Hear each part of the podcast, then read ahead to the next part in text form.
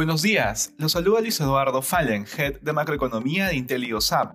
El día de hoy, viernes 27 de agosto, los mercados alrededor del mundo presentan rendimientos mixtos mientras los inversionistas están a la espera del discurso del presidente de la Reserva Federal en el simposio de banqueros centrales del Jackson Hole.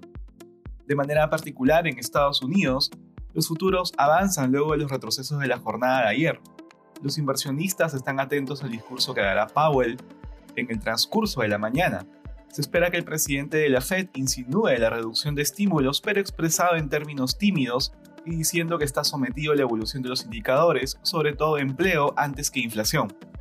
Por otro lado, hoy se conocerán varios datos macroeconómicos importantes, los inventarios al por mayor, los ingresos personales, la confianza del consumidor de la Universidad de Michigan y, sobre todo, el deflactor del PBI, un termómetro que tiene muy en cuenta la Fed para medir la inflación.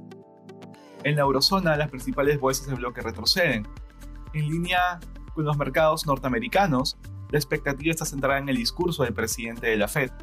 Por otro lado, el sector financiero cae durante la jornada. Sin embargo, las empresas del sector turismo presentan resultados mixtos después de que Alemania haya sacado a España de la lista de países de alto riesgo por el COVID-19. En Asia, los índices de la región cerraron a la baja, de acuerdo con el Buró Nacional de Estadísticas de China, los beneficios de las principales empresas industriales crecieron 16.4% en julio, desacelerándose frente a la expansión de 20% en junio y acumulando así cinco meses consecutivos de moderación en su ritmo.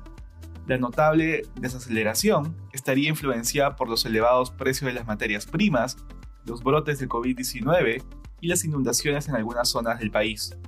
Respecto a commodities, el precio del oro avanza a la espera de los anuncios de Powell durante su participación en el Jackson Hole.